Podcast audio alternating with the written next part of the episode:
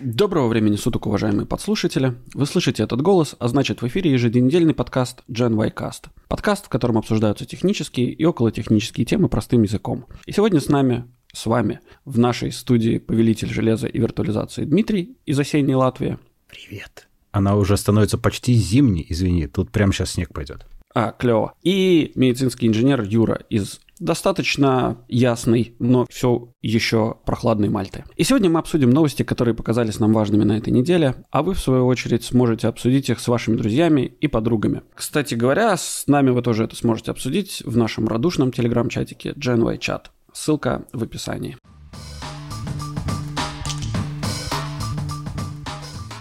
И сразу я понимаю, что он, как правило, еженедельный, но не всегда, иногда чаще. Ну да. Сегодня в этот раз получилось второй раз записать на неделе, потому что накопилось много новостей, и, и, и, и потому что Юру отправили в отпуск.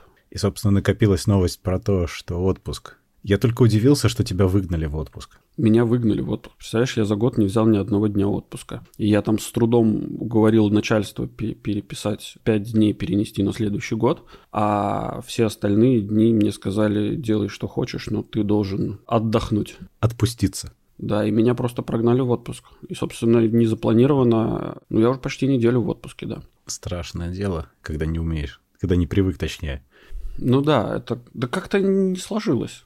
Я Тут по опыту это... говорю. Потому что я до этой работы, ну, на всех предыдущих много-много лет, практически не ходил в отпуск. Так как-то получалось, что я его не брал, и у меня копилось, копилось, копилось годами. Я там по 3-4 года мог не ходить в отпуск толком. Ну, только вот какие-то выходные, которые приходятся на праздники, ну и все. Угу. Это отчасти обусловлено было тем, что это была такая стартапная или около стартапная атмосфера. Это довольно странная штука, когда не принято ходить в отпуск. Ну, то есть, типа, отдыхать — это для слабых. Ну, кстати, это, это прикольно на энтузиазме, когда ты молодой и горячий, а... Когда ты пожилой и прохладный, это не очень круто уже. Дело не в пожилой и прохладный. Дело в том, что на самом деле правильно же говорят, да, что типа ты... Party hard, work hard? Типа да, в этом смысле, что типа ты круто работаешь, но ты при этом еще и круто отдыхаешь. Я не могу парти хард, я уже все. Я могу хорошо отдохнуть спокойно. Ну, да, ну, в любом случае, хорошая продуктивная рабочая неделя, она состоит из того, что ты нормально отдохнул на выходных. И нормально отдохнул, это не значит, что ты пошел там в клуб, короче. И нормально отдохнул. Обширялся всем, чем только можно, да. А это вполне может быть, что ты просто поехал на рыбалку, там и с друзьями просто сидел и ловил рыбу, а не водку пил. Ну, хотя у каждого свои способы отдохнуть, это как бы никого не осуждаем. Ну вот, и к чему я это говорю? Например, вот у этих, у компании Netflix, у них вообще есть... Я тут недавно смотрел, э, не смотрел, слушал интервью с их э, тем самым главным. И он рассказывал про то, что у них вообще в компании нет такого понятия, как отпуск. Ты не, не то, что его нет, все там рабы, а в том, что там э, люди ну, ты чувствуешь, что ты устал, короче, иди домой. Вот, нафиг ты нам нужен здесь такой уставший. Так это нормально. Так и должно быть. Ну да, это грамотная, классная политика, и интервьюер такой спрашивает, говорит, слушайте, а, вам не кажется, что, ну, типа, люди, они же ленивые и будут злоупотреблять такой штукой? Он говорит, вообще, тех людей, которые как-то нам, может быть, повезло, и мы не сталкивались с таким прям сильным злоупотреблением, ну и вообще как-то вот это социальное давление, оно имеет место быть, и люди как-то стараются а, не злоупотреблять такими вещами. Атмосфера формирует поведение, безусловно. Но в целом он говорит, что меня вполне устраивает, чтобы человек там, например, в какой-то момент взял и ушел на два месяца отпуска вообще без объяснения каких-либо причин, но если он после этого вернется и по своей продуктивности он будет в разы превосходить, ну, как бы в разы отработает. То есть если он вернется с офигенными креативными идеями, с какими-то новыми мыслями, с какими-то интересными решениями проблем, которые перед ним стояли. С желанием работать, по сути. И желанием работать, да. То есть он говорит, меня вполне это устраивает. Слушай, ну про два месяца это, конечно, перебор, очень сильный перебор, по-моему. Я это могу слабо себе представить. Но просто устал, иди домой, это абсолютно нормальная практика. Как минимум, вот я всю жизнь почти всю жизнь. Работал там программистом-админом, руководил программистами и так далее. Сейчас вот руковожу админами и всем этим делом. И всегда основ, основа была «устал, иди домой». Потому что усталый ты бесполезен, ты будешь ошибаться, делать какие-то проблемы другим. Ну да. в этой профессии, в этих профессиях, в принципе, нормально ненормированный рабочий день. У меня даже в большинстве рабочих договоров было так и написано. Если тебе интересно работать, если тебе интересно этим заниматься, то тебя не надо загонять вообще во временные рамки, потому что если ты еще к тому же достаточно ответственный человек, ты будешь работать, наоборот, с большим выхлопом, если тебе не проедают плешь про время. Это совершенно правильный подход. Но, конечно, обстановка должна способствовать тому, чтобы люди вели себя ответственно. У меня были случаи, когда работники путали свободную атмосферу со вседозволенностью. Не, окей, я понимаю, что два месяца отпуска – это очень большая проблема, если ты, например, руководитель команды, например. Да? да и вообще, в принципе, это какой-то член команды, на котором лежит какая-то ответственность. То есть в какой-то момент, если ты говоришь, что я все, я на два месяца выпал из работы, это, конечно же, плохо. Но если ты, например, сам себе, условно говоря, отдел перед которым стоят какие-то задачи, то в целом неважно, откуда ты будешь думать над решением этих задач. То есть ты можешь уйти в отпуск, поехать на пляж, короче, отдыхать, и в целом ты, скорее всего, найдешь более правильное решение к этой задаче. Ну, либо не найдешь, приедешь обратно и, и, и скажешь, я провалился. Но это в самом плохом, наверное, случае. Я думаю, что таких не бывает. У меня есть ощущение, что все может быть наоборот, потому что когда ты один, на тебе больше ответственности, ты должен не только думать, но и делать. Когда команда, если один человек уходит в команде в отпуск, и у команды проблемы, то это значит, что у команды и до этого были проблемы, просто их не замечали. Ну да, конечно. Но ты же понимаешь, что в подавляющем большинстве компаний ни одна команда не пройдет вот этот стресс-тест, э, когда какого-то из членов сбивает автобус. Да? Ты Пойдет. же понимаешь, что в подавляющем большинстве не пройдет. Но я знаю точно по себе, вот во всех компаниях, в которых я работал, если уходит хоть один человек в отпуск, и вдруг всплывает, что он просто никого не проинформировал про то, что он там что-то кому-то сказал, и этот что-то кто-то сейчас начинает его искать, чтобы начали, ну, что что-то начало продвигаться по договоренности общей, то это начинается геморрой. То есть нужно найти этого человека, нужно найти, что он ему сказал, узнать точно конкретно, пройтись по договорам там. Ну, в общем, там столько всякого начинается. Это верно. Но при этом там, где я сейчас работаю, принципиально надо ходить в отпуск. И люди ходят в отпуск на две недели, на три недели. И никто не умирал еще. То есть э, я в, в том смысле, что все, кто остаются, они, как правило, никого в отпуске не беспокоят, потому что если все было сделано правильно, то ничего и не ломается. Действительно, так, как правило, и происходит. Плюс э, некая взаимозаменяемость людей присутствует. Хотя также присутствуют полисы, говорящие о том, что нельзя лететь в одном и том же самолете всей команде. Ну, это понятно, да. Вот мы когда, скажем, ездили, когда это еще было можно, год назад уже, на конференции, да, то если бы мы всю команду захотели запихать в один и тот же самолет, нам бы не разрешили. Нас бы заставили лететь двумя разными рейсами. Ну, поскольку летело порядка половины, все было окей. Конечно же, это присутствует. Лучше, чтобы автобус никого не сбивал. А как работает в вашей компании полисе? Ну, если ты сам себе команда, и тебе нужно лететь на какую-то конференцию, как вот это вот нельзя засовывать всю команду в один самолет? Это как работает? Тебя расчленяют до этого или что? Во-первых, вивисекцию никто не отменял. Тебя можно разделить. Да. Но если серьезно, то у нас нет команды из одного человека. У нас есть люди, на которых больше или меньше ответственности, но нет такого, что один человек — это целая команда. Так не, не происходит принципиально. То есть у вас даже... А, не, ну ладно, окей, ты сейчас в очень большой компании работаешь. Да, до этого у нас были ситуации, когда один человек был, на котором э, было завязано там типа очень много, и если бы он вдруг был недоступен, была бы большая проблема. В маленьких компаниях так бывает. Я тебе даже так скажу, что в маленьких компаниях это до, наверное, до 150 человек штат. Да, это вот так да, да, конечно, это маленькая компания, безусловно. Mm. Ну, ну, тогда штат там до 150 или до 100, соответственно, там один конкретный отдел будет до 20 человек. Ну, естественно, mm-hmm. что там нельзя разделить нормально ответственность. Но в моем случае сейчас вообще забавная ситуация, потому что, во-первых, бухгалтерия и HR выгоняют тоже в отпуск, они просто не позволяют не ходить в отпуск, потому что ты будешь закон нарушать. Ну да. Во-вторых, у нас еще есть такая штука, что у нас есть госотпуск, который, ну, положен всем людям. И у нас mm-hmm. еще есть перки от работы. Ты можешь выбрать, какие ты хочешь, и в частности, один из вариантов, ты можешь выбрать дополнительные дни отпуска. Но они сгорают в конце года, в отличие от обычного отпуска. Поэтому все очень сильно заинтересованы, чтобы их выбрать. Глупо потерять. Ну, я понимаю, да. Людей, по сути, мотивируют отдыхать. Но на самом деле проблема остается проблемой. Как распланировать свой отпуск, если тебя вот внезапно отправили в насильственный отпуск? Ну, тебя внезапно не отправят, тебе говорят, типа, заранее. Вот у тебя осталось, там, скажем, до конца года вот. Ну, меня вот отправили через три дня. Ну, то есть мне сказали, типа, вот сегодня, типа, вторник, а с пятницы ты в отпуске. Все, до свидания. А ты пробовал не хамить начальнику, не там, не какать под дверь? Тебя, может, не выгнали так? Не, ну окей.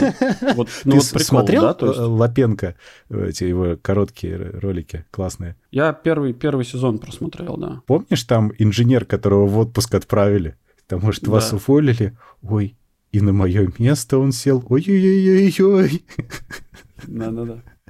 У нас, знаешь, тебе говорят, типа, до конца года осталось там 2-3 месяца. Давай, короче, иди в отпуск. Понятно, что часть ты можешь оставить на следующий год, но там в какой-то момент он начнет сгорать, плюс бухгалтерии придется начать тебе выплачивать это деньгами. Они этого ужасно не хотят делать. Им проще, чтобы ты в отпуск свалил. Это вы живете в стране с пережитками Советского Союза. Здесь в Европе никто никому ничего не выплачивает, отпуск нигде никому ничего не переносят. Ну, во всяком случае, в законодательстве нигде это не написано. У нас просто написано. Ну, я, да, я знаю, в этом смысле Латвия страна победившего социализма, или как это называется? В Латвии очень хорошие законы, защищающие работников, я бы сказал. Mm, даже слишком. Нет, нет, мне кажется, хороший баланс между работником и работодателем, то есть никто никого, ну, может, конечно, хорошенечко прокатить, но это довольно сложно сделать, если каждый из участников сделки хорошо понимает свои права и обязанности. Я видел, как людей увольняли за один день, когда они проработали несколько лет в компании, но это происходило, скажем, только потому, что они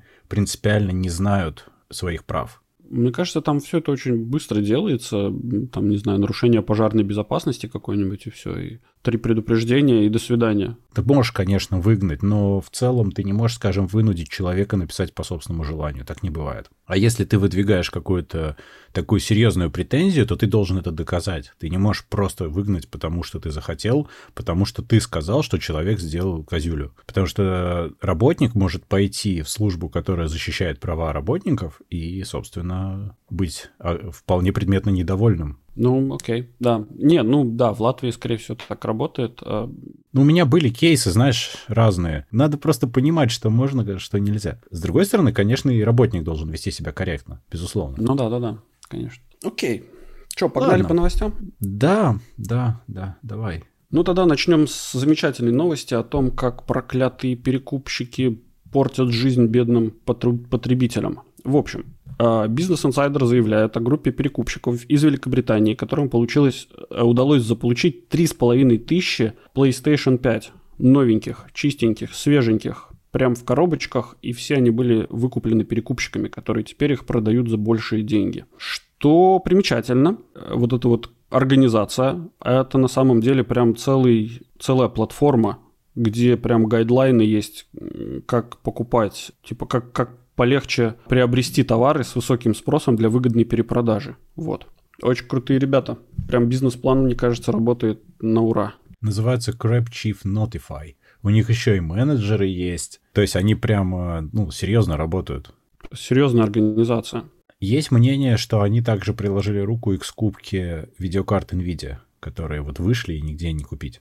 Это вдруг, ну, где-то я тоже отдельно читал. Но фишка в том, что на самом деле ведь последнее время запуски — это большая проблема. То есть, во-первых, произвести в этом году что-либо — это большая проблема. Я по работе с этим сталкивался. Мы заказывали, например, сервера. Мы в чатике, кстати, у нас обсуждали немножко mm-hmm. эту тему. Сервера мы заказывали много, за много денег. И ну, мы их ждали в два-два с половиной раза больше, чем обычно, потому что нету, не хватало SSD-шек, потом не хватало рама, потом не хватало процов. То есть была большая проблема с тем, чтобы это все собрать и сделать. И, ну, во всем так огромный дефицит памяти, который подстегивался, например, до этого тем, что очень много уходило на телефоны, а сейчас из-за того, что пандемия, э, производства закрываются, открываются повсеместно, туда-сюда их дергает. А логистика тоже от этого как бы ни хрена не выигрывает. По итогу произвести и доставить очень тяжело. И все запуски очень странные в этом году. И на этом очень сильно навариваются перекупщики, потому что они вот все, что чуть-чуть сумели выпустить, они это все немедленно вот каким-то образом выкупают и потом перепродают там по цене раза в два большей. Я вот собственно, это наблюдаю сейчас, с тем же PS5, потому что в Латвии он должен был приехать на запуске. Я пообщался с поставщиками, выяснил, что нет, ни хрена не приехало. Где оно, никто не знает. И я потом посмотрел, что в остальных странах та же самая картина. Оно не доехало до поставщиков, до складов. Оно где-то по дороге застряло и пропало. И вот, в итоге ничего нету. И иногда оно появляется там на каком-нибудь eBay или на местных сайтах объявлений по цене в два, в два раза больше, в полтора раза больше. И вот так ну... будет до тех пор, пока не получится их произвести достаточно. Sony, кстати, уже извинились. Sony сказали, что это самый большой запуск в их истории, что они прям просят прощения, что так как-то не очень-то покупается, и что до конца года, примерно там к середине декабря, к концу декабря они обещают поставить еще много PS5 для того, чтобы все смогли удовлетворить свое желание потратить деньги на ненужную игрушку. Ну, кому война, кому мать родна, мы же все знаем это. Xboxов, кстати, до хрена. Пожалуйста, бери, не хочу. Это о чем ты говорит? Да-да-да, это всемирный заговор Microsoft э, против PlayStation. Билл Гейтс всех чипировал, чтобы они не покупали Xbox, а покупали 5G устройства. Да не, я думаю, что они просто ну, они правильнее подошли к, к, к этой самой, к девелопменту. Да нет, там железка примерно одна и та же, там не такие большие различия, между прочим. Там э, различия по корпусу и по охлаждению, по всему, а само все внутри очень-очень-очень схожее. Так что ну, я не да уверен. в этом. Сложно сказать. Я, я, про, я говорю про то, что вот если на рынке есть вот этих вот Xbox много, а PlayStation мало, это значит, что просто кто-то озаботился заранее и нормально их сделал к своему выпуску. Конечно, тут я согласен, да. Но это как с, со всеми телефонами. Меня очень веселит, что в каждый, каждый год у Apple проблемы с поставкой. То есть каждый год огромный спрос. Никогда такого не было, и вот опять. Ну да-да-да, снег, снег зимой выпал, ой-ой-ой. Да-да-да, как, кто же мог ожидать? Вот, ну вот вы там сколько, 7 лет, 5 лет не выпускали новую существенный релиз консоли, и теперь вы не ожидали, что она кому-то будет нужна. Ой, как удивительно. Ну, кстати, возвращаясь к этой новости, не только эта вот группа перекупщиков, ну, не только перекупщики в целом смогут заработать сейчас на большом спросе к PS5. Вот, в России э, работает офигенный сервис о том, что можно, ну, к тебе там приедут и за сколько-то там денег тебе дадут коробочку или саму даже приставку, чтобы ты мог с ней сфотографироваться для своей офигенной фоточки в Инстаграме. Это как прокат цветов девушкам одиноким на 8 да, да, марта? Да, да, да, да. Ну, это же прекрасно, по-моему. Это очень крутой бизнес. Я считаю, что, блин, это можно за, за день по Москве поездить, короче, и купить себе еще три приставки. Это как-то очень грустно, мне кажется. Понимаешь, это, это вот позерство современное, прямо возведенное в абсолют. Тебе mm. не нужно как бы делать, тебе нужно показаться. Ну да. Так все делается ради понтов, нет? А, Мир да, я, я позабыл, действительно. Да. Ладно, все это сарказм и, и, развод. Ну, ладно, неважно. Ладно, давай дальше тогда пойдем. Мы про Ведьмака хотели поговорить. А, да, ну давай. А потом у нас будет уже новости космоса и вообще. Хорошо, давай. Ведьмак. Да. Сериал, который вышел в прошлом году по мотивам игры. Вообще это произведение какое-то же, нет? Это книга, это серия книг. Господи, боже мой. Какой это серия стал. книг Анжея Сапковского. В общем, простите мне мою неграмотность, я вообще как-то далек от этой темы, но сериал я заценил. Ведьмак там отличный. Прекрасно, что там вообще все персонажи очень такие колоритные. Вот. Тема сисек раскрыта.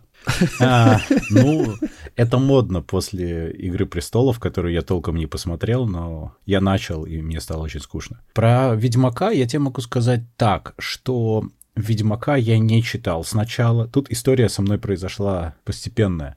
Сначала я просто не помню, когда это было уже, это было года полтора-два назад, я хотел что-нибудь поиграть, что со мной периодически происходит, довольно редко. Ну, где-то раз в год. И я поискал что-нибудь прикольное, такое длинное, красивое для PlayStation. Я набрел на Ведьмака по скидке. Поиграл я в Ведьмака, пришел в полнейший восторг. Это очень-очень крутая, красивая игра. Она старая уже, ну, по современным меркам, но она до сих пор абсолютно выглядит как новая и играется прекрасно. Там шикарный сюжет, все замечательно. Потом я к ней докупил еще DLC, прошел, то есть мне прям очень понравилось. Там просто вот на удивление интересно и хороший мир. Угу. После этого я прочитал книги, которые мне тоже понравились в целом. Мне самый конец совершенно не зашел, я даже вот самый-самый конец серий я не дочитал, мне стало скучно. Но угу. подавляющее большинство того, что написал Сапковский про Ведьмака, мне понравилось. Я довольно быстро проглотил это все очень хорошо. И как раз потом вышел сериал. И к сериалу я отнесся так странно в начале, потому что Ведьмак шикарный. То есть Кэлвилл прямо молодец. Ну, Сапковский, кстати, будучи склочным польским паном, он э, сказал, что да, вот это действительно настоящий Ведьмак, тут все правильно. Потому что была же польская экранизация, но она такая немножко стыдная. Но неплохая, но стыдная чуть-чуть. Вот. Мне есть одна проблема с сериалом «Ведьмак», мне, в принципе, действительно большая часть всего там сделанного понравилась. Мне совершенно непонятно, зачем они так странно обошлись с историей, потому что они сделали по мотивам Сапковского, но они немножко все поменяли. Они себя поставили в ситуацию, мне так кажется, которую себя поставили создатели «Игры престолов», когда они начали в какой-то момент отходить от книг существенно, и дальше им приходится пороть от себятину. А вот от себятина она ну, как бы она может быть крутая, а может быть плохая, никто не знает. Книги хотя бы, ну, проверенные временем. А угу. то, что они придумают, это большой вопрос. Посмотрим. Сложно сказать. Слушай, Дим, я на самом деле тоже долго размышлял по поводу того, а вот как лучше снимать, вот если ты снимаешь какой-нибудь кино по книге, например, то что лучше, типа, придерживаться сюжета или же какие-то вносить свои коррективы? Есть, ну, бытует такое мнение, и я скорее даже с ним согласен, что человек, который прочитал книгу, он вряд ли ожидает посмотреть экранизацию того же самого, что он только что прочитал. То есть ему интересно что-то новое, то есть авторское решение какого-то сюжета. Например, не знаю, там Гамлет, например, да, ты берешь и персонажа раскрываешь с разных сторон, то есть он же, он же не, то есть там не только там... Но это зависит от глубины пример. произведения, Юр, очень сильно. Ну, понятное дело, конечно же, да. А ты просто раскрываешь персонажа с разных сторон, да, то есть, например, там берешь мастера и Маргариту, и ты показываешь там Маргариту одной, а мастера типа другим. Или там, не знаю, делаешь главным персонажем а, не вообще не мастера и Маргариту, а, собственно, Иисуса Христа и э, Понтия Пилата. Но да? одна То и та ты... же история может быть рассказана по-разному, безусловно. И, конечно, в этом и ценность хороших произведений, что они могут быть огромным количеством ну, да. способов прочитаны и показаны, и восприняты. Это угу. правда, да. Есть, знаешь, есть ситуации, когда экранизация сильно лучше оригинала. Например? Крестный отец. Есть книги, Может быть, да. они сильно хуже, чем фильмы. Прямо ну, нельзя даже сравнивать. У меня вот вертится еще пример, я вот, может быть, вспомню, пока мы будем говорить. Есть несколько таких примеров, когда экранизация намного... А, конечно же, «Престиж» фильм Нолана. А «Престиж»? Есть книга. Да, он...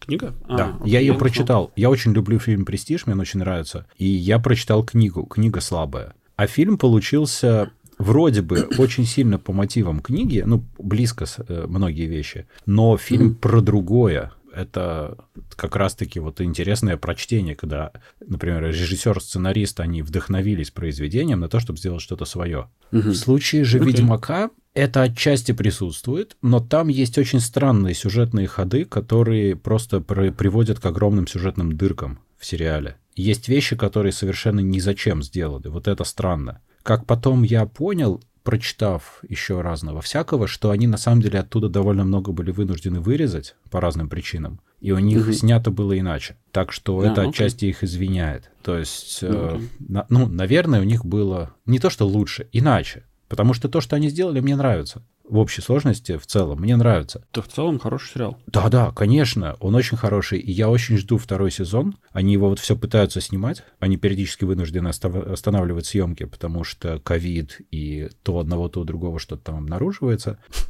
Ну, в смысле, ну, ковид, ну, не вшит, ты так смеешься. Кстати, в этом самом сюжете Ведьмака там вполне могли бы быть и вши. Ну, там должны быть. Там как раз именно они и должны быть. Но суть в том, что они упорно его продолжают снимать, и я надеюсь, что у них все закончится успешно, и они его сделают и выпустят, и мы спокойно его посмотрим, потому что это на самом деле очень классно смотрится. Несмотря на все... Знаешь, хорошая характеристика сериала, наверное, будет такая, что ты о грехе замечаешь, когда ты уже посмотрел и начинаешь об этом думать, а когда ты смотришь, все классно. Это значит, у них получилось. Ну да, ну да. Окей. Что у нас тут дальше по плану? Рубрика «Маск в опасности». Toss a coin for your Роскосмос. А, ну да. Короче, Маск в опасности. Роскосмос запросил полтора триллиона рублей на создание спутниковой системы «Сфера», которая должна будет являться аналогом Старлинка Илона Маска. Что вы думаете, коллега, по этому? Можно я задам тупой вопрос? По этому поводу, коллега. Ну?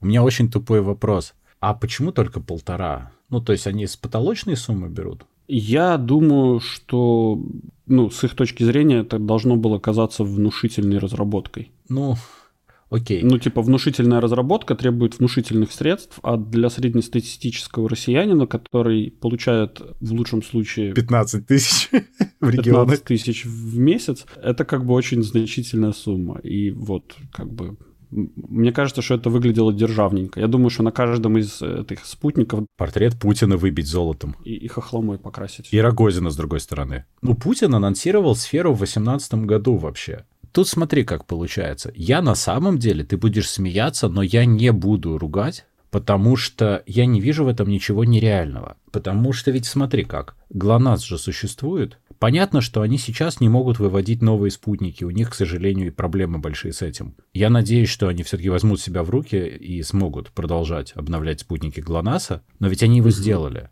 Ну да, конечно. Так никто не говорит, что они не сделают. Меня скорее пугает, что они могут просто, как обычно, решить не заниматься этим проектом. То есть денег достаточно, в принципе, ну, как бы ожидается с 24 по 28 год, к тому времени или Ишак сдохнет, или Эмир умрет. Можно и ничего и не делать. Ну или срок перенести в крайнем случае. Меня вот это пугает. Но если они возьмутся, то они реально сделают, и может быть очень неплохо. Э, слушай, если я не ошибаюсь, Путин, ну вот типа нынешний срок Путина заканчивается в 24 году. То есть Он мы до 36 уверены... будет сидеть. Ну, мы Уже в это можно. как бы пока еще не знаем. Так, подожди, мы не лезем в политику, давай не надо. Да. Нет, все, я просто все, к тому, что с 24 по 28 года это технически может быть юрисдикция Медведева, например. Ну, это технически может быть что угодно, это не важно.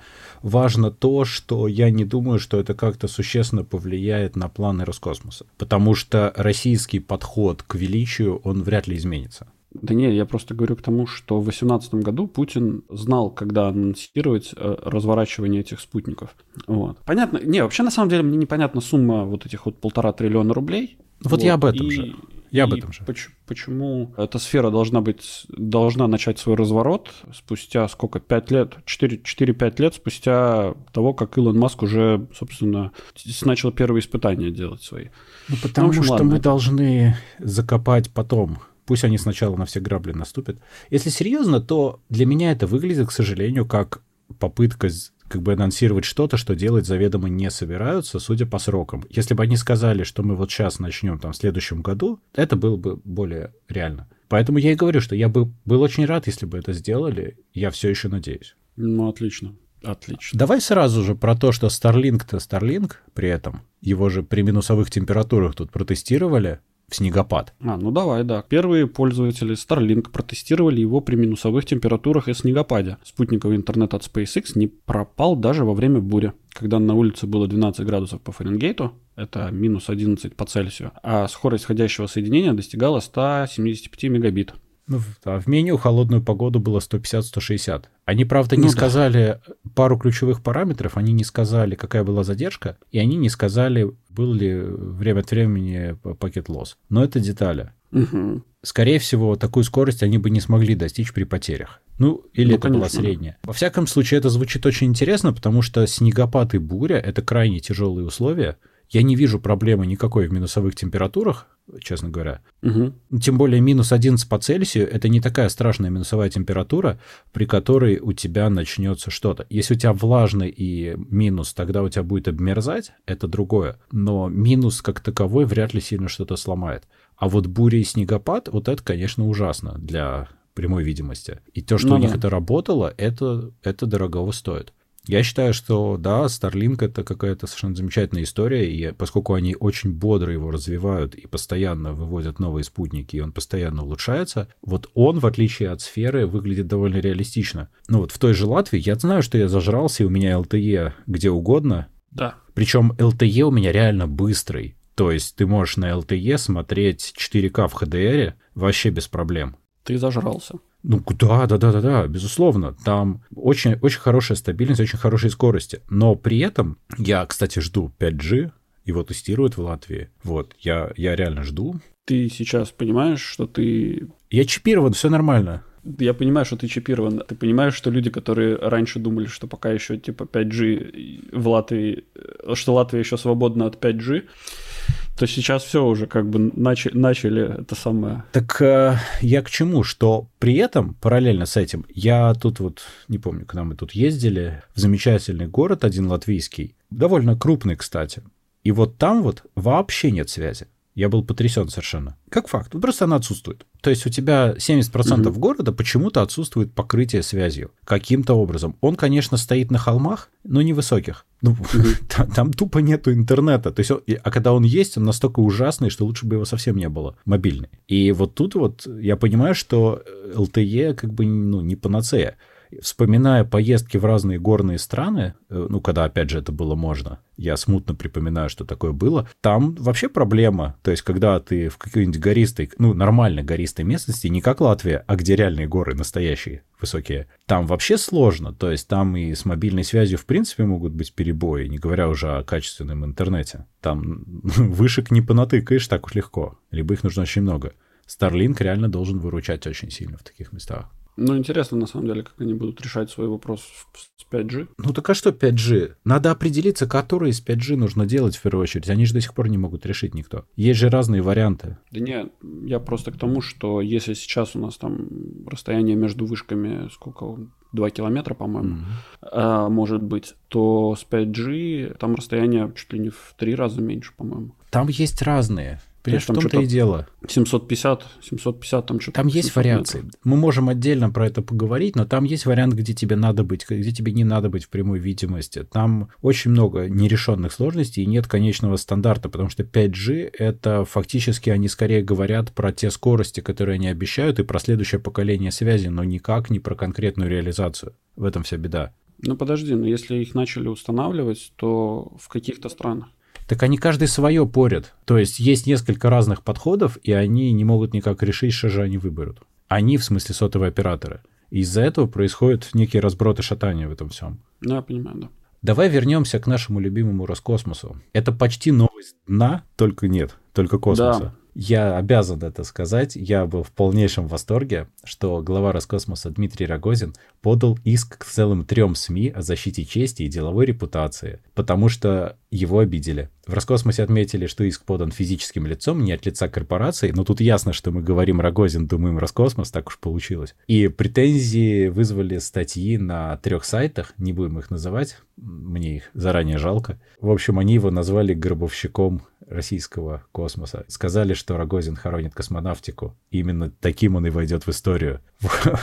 Technically, they are not wrong. Но я бы сказал, что это на самом деле они зря так по нему проехались, потому что на самом деле чувак-то работает Жириновским от космоса. Это ж классно. Ну, в целом, конечно же, да. Рогозин, при всем при том, что он... Рогозин. Феерический, феерический Рогозин. Не, как он? С маленькой буквы. Он сказочный, вот, он сказочный. Сказочник и певец. Он и поэт. при этом, он настолько часто мелькает в, в, в СМИ, даже своими какими-то совершенно сказочными заявлениями. Вот, что, в принципе, он очень-очень много привлекает внимание к, ну, не проблеме, а к вообще к ситуации в Роскосмосе. Да, да, да. Более того, если подумать, то это ровно то же самое, что делает Илон Маск со своим твиттером, потому что периодически у Илона бывают вспышки странной активности, когда он делает очень странные заявления. Угу. Разница между им и Рогозиным в основном в том, что Илон еще и работает компанией Маска, реально делают результат. Поэтому к Маску другое отношение, что да, конечно, дядя чудит, но результат крутой. А Рогозин просто чудит, как правило. Ну да, да. Но ведь он же пытается на самом деле быть шоуменом от Роскосмоса.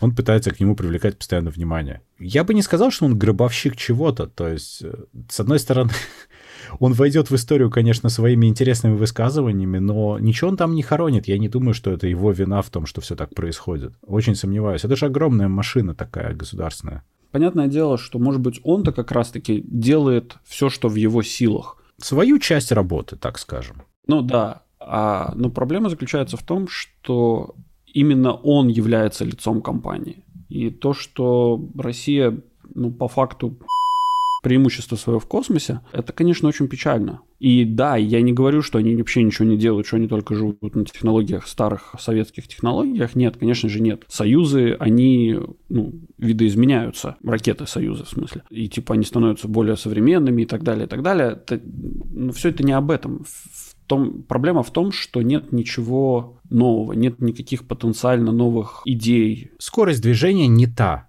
Короче, не та, которую ты ожидаешь от, а, от, от страны, или там от организации, которая получила большое наследие, причем работающее наследие. Знаешь, тут есть одна вещь, которую надо сказать, мне кажется. Поправь меня, если я ошибаюсь, но она наследие, конечно, получила, но в промежутке между работавшим этим наследием и тем, когда его снова смогли использовать, прошло некоторое количество лет, когда на это наследие в целом всем было плевать, и по сути дела, это ну, портилось, гнило и разбазаривалось. Таким образом, э, им также выпало восстанавливать очень много. Они были отброшены назад. Проблема заключается в том, что США свернули свою космическую программу еще в 70-е годы. Ну, то есть в конце 70-х. Но это не рентабельно было, как я понимаю, да? Окей, неважно что. Но они сами себя приостановили и отбросили назад еще в 70-е. А Россия начала отбрасывать себя в 90-е. Ну, то есть, как бы США технически, они не развивались в этом направлении 30, около 30 лет прежде чем появился Илон Маск и начал куда-то все это двигать. А Россия всего лишь потеряла 15 лет своего превосходства. Да. И замечу, что институты они не прекратили работать, они, может быть, начали какие-то, ну, то есть э, какие-то... Им было тяжело, и они пытались развалиться, но не развалились. Им было тяжелее, да, им было тяжелее, там где-то работали чисто на энтузиазме и на каком-то там, не знаю, стремлении и идеологических каких-то потугах, но в целом ничего-то особо не, не прекращало работать. То есть союзы как летали, так они и летали и в 90-е. Мне кажется, есть один нюанс, что в Америке было сделано очень правильное решение отдать это на откуп частным компаниям, для которых это в первую очередь бизнес-интерес. Благодаря этому и идет более бурное развитие, потому что за этим прячется прямая выгода. Таким образом, частные компании, не только SpaceX надо отметить, ведь правда? Ну, конечно, этот Безоса компания, как она называется, не помню. Да там несколько, понимаешь, Boeing тот же, да, то есть есть компании, которые этим занимаются с разным э, уровнем успешности, конечно же, но это чистый бизнес-интерес, а деньги это то, что будет двигать вперед. Поэтому ну, да. они и конкурируют. А в России Роскосмос ни с кем не конкурирует, он сам в себе существует. Поэтому он такой странный. Ему не с кем соревноваться, незачем. А соревноваться с какими-то там, я не знаю, забугорными товарищами можно и на бумаге, и в СМИ. Ну, что, собственно, и происходит. Ну да, ну да. К сожалению, потому что мозги есть, все есть, желания как-то не очень много. Ну, слушай, очень многие институты российские сотрудничают с американскими и, ну, вообще с западными корпорациями, которые занимаются развитием космоса, и очень успешно. То есть очень много спутников, которые э, были выведены или же планируются выводиться вот сейчас, вот, да. Очень много сенсоров разных установленных на всех вот этих вот марсоходах, э, луноходах. Это все российская разработка. То есть там, там очень многие вещи делаются в России. Что же мешает дома использовать. Вот в чем беда. Опять же, мы с тобой вращаемся в немножко таком позиционном пространстве. Возможно, мы просто тупо до нас не доходят эти новости, но в целом они где-то, наверное, используются. И типа для себя, для своих мы типа это еще и гостайна, как бы особенно не распространяемся на тему, кто чем, какие контракты получил.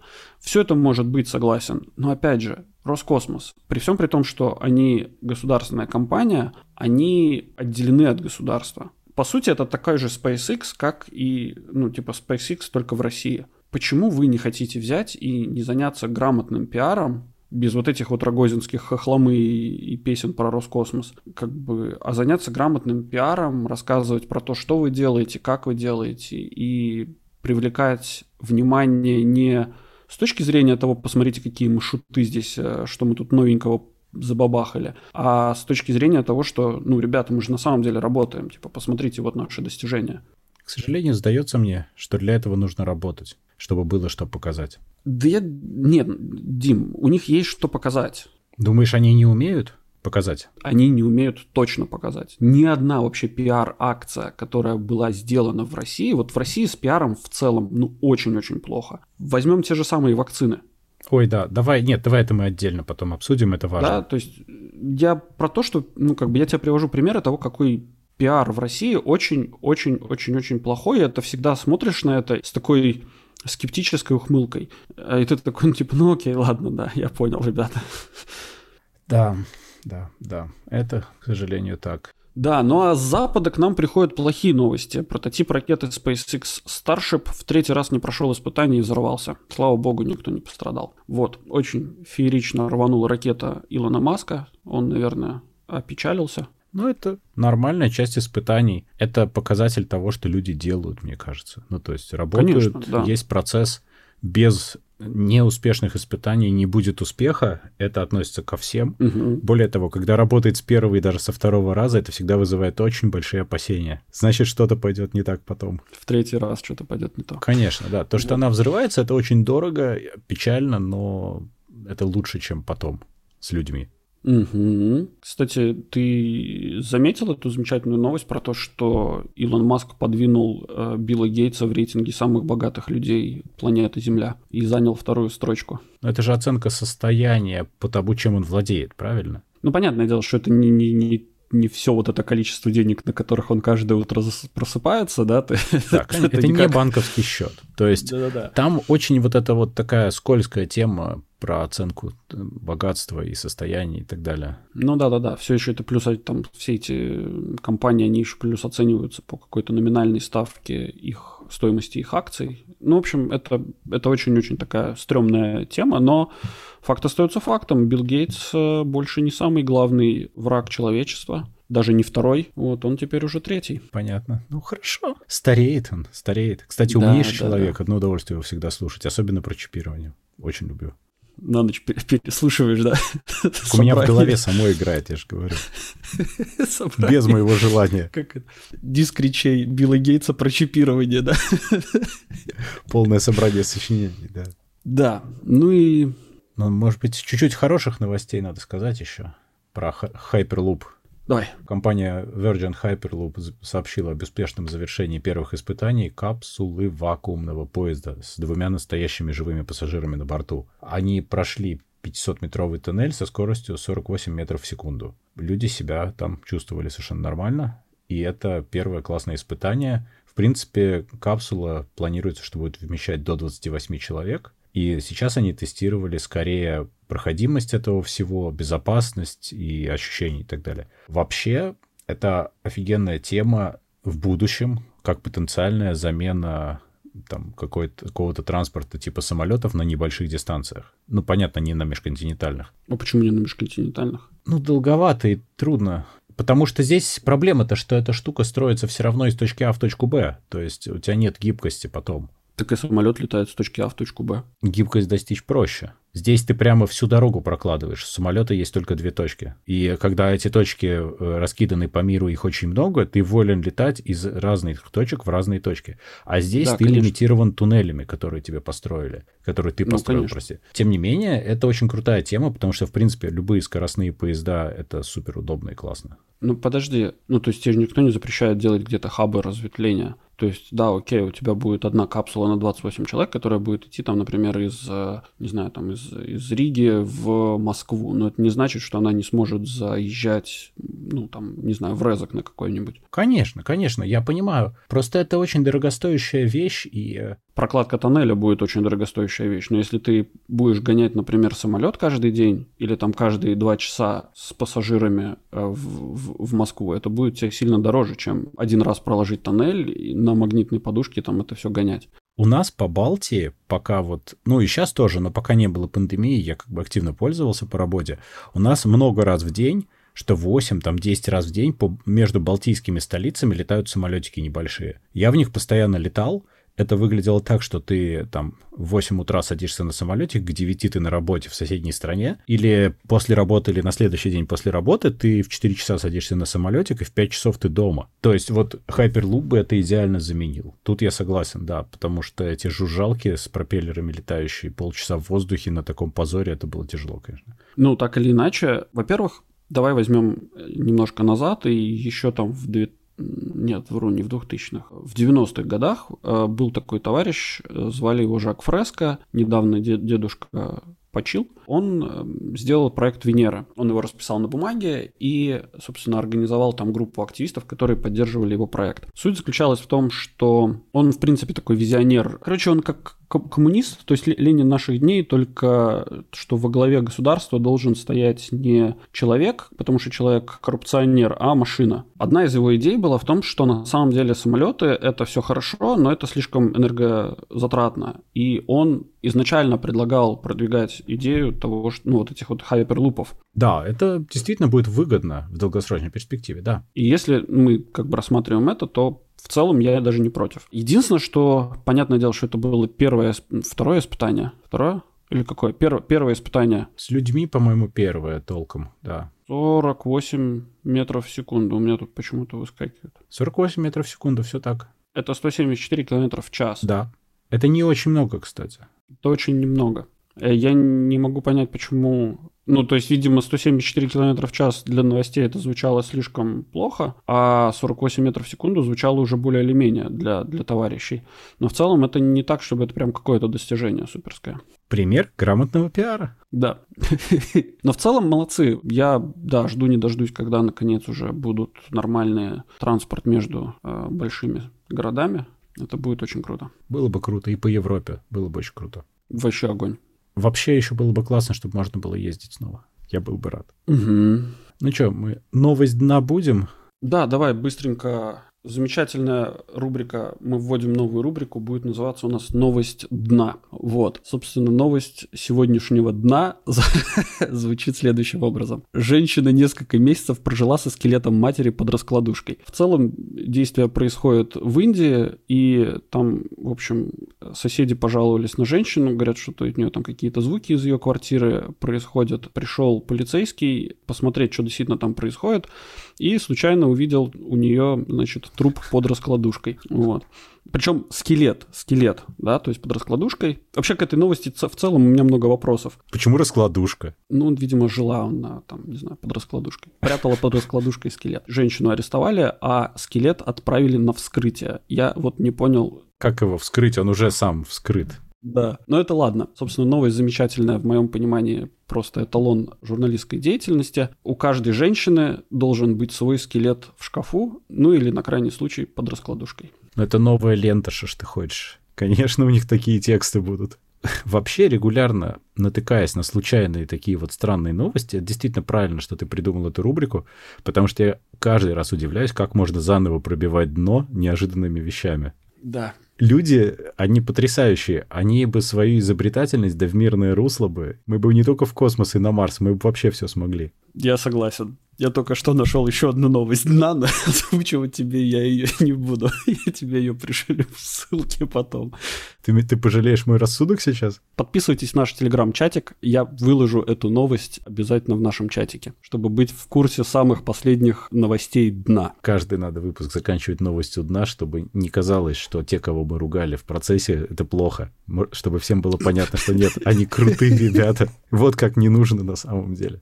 Окей, тогда на этом мы с вами прощаемся. Напоминаем, чтобы вы не забывали подписываться на наш подкаст по ссылке в описании или ищите нас на основных подкаст-площадках интернета, таких как Google Подкаст, Apple Подкаст, Яндекс.Музыка, Spotify и других. Обязательно рассказывайте о нас вашим друзьям, родственникам, коллегам и просто случайным прохожим. Ставьте нам хорошие оценки, а также оставляйте ваши комментарии, критику и предложения, которые будут греть наши сердца всю эту неделю до следующего выхода вашего любимого подкаст-шоу Gen Y Cast. Сегодня вместе с вами замерзали Дима из Латвии. Пока-пока. И Юра из Мальты. Всем пока. Скоро начнем замерзать по-настоящему. В отличие от вас, у нас будет зима, судя по всему, хоть какая-то. Ну, я уверен, что мы будем замерзать в наших продуваемых и холодных квартирах намного больше, чем вы в своих теплых квартирах с подогревом центрального отопления. Это называется социальная справедливость. Я согласен.